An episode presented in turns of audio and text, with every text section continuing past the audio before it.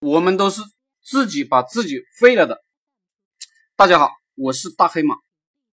我们每一个人都知道如何让自己呢变得更加牛逼。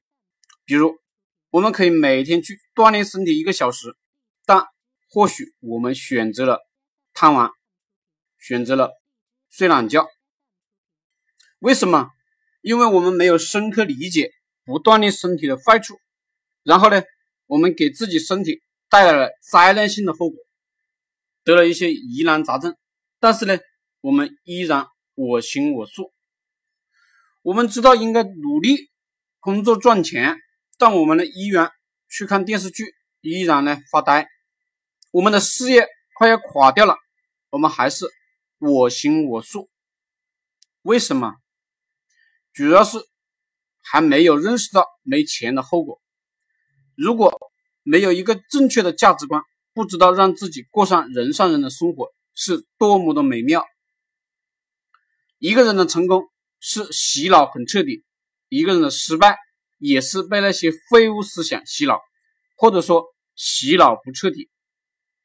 真正的高手知道自己的不足，就不断的用正确的观点洗脑自己，强迫自己尊重社会规律，尊重自然规律，自己呢？就变得越来越强大。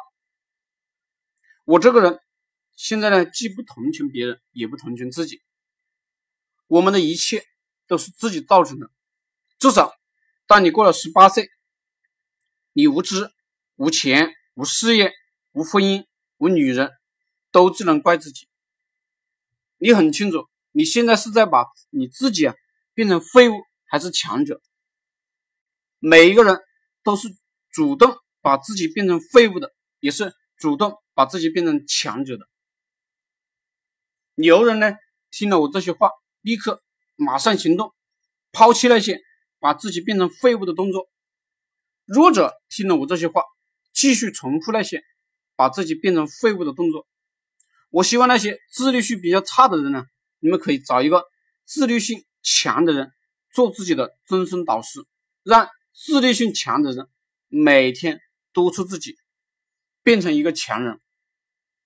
为了我们不变成废物，我们必须付出心血与金钱的代价。